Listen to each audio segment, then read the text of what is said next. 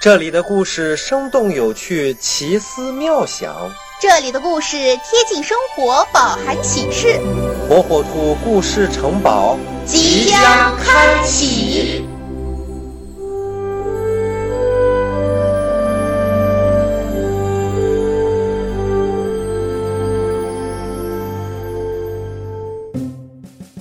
小朋友们，大家好，我是火火兔。今天啊，我要给大家讲一个火火兔溜冰的故事。小朋友们在平时的学习生活中，都会有很多很多第一次的尝试，比如学骑单车、学习滑板。今天啊，火火兔在学习溜冰时，又发生了怎样的故事呢？一起来听听吧。一个冬天的早晨，西北风呼呼地吹着，河面上结了一层厚厚的冰。火火兔、灰灰兔、花公鸡、红唇蛙和熊宝都来到冰上玩。熊宝溜冰溜得可好呢。灰灰兔说：“我们大家一起跟熊宝学溜冰好吗？”花公鸡和红唇蛙都说好，只有火火兔不服气。他说：“哼，溜冰有什么了不起？我才不要跟熊宝学呢！”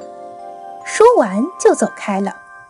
灰灰兔、花公鸡和红唇蛙都向熊宝学得很认真，没多久，他们都学会了溜冰呢。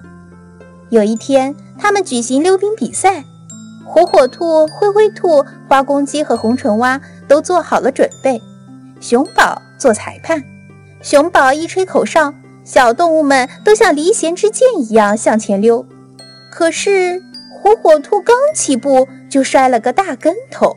头撞在了冰上，疼得哇哇直叫。小动物们听见叫声，连忙往回溜到火火兔身边，亲切地问：“火火兔，你怎么了？你怎么了？”火火兔流着眼泪说：“嗯，我我头痛。”大家一看，都叫起来：“哎呦，哎呦，你头撞了个大包呀，火火兔！你以后可要虚心学习，不能再逞能了哦。”火火兔这时才知道。自己错了，小朋友们，火火兔不谦虚学习的行为，让自己栽了个大跟头。所以，小朋友们在学习新事物时，要虚心好学，勤奋努力，才能变得棒棒的。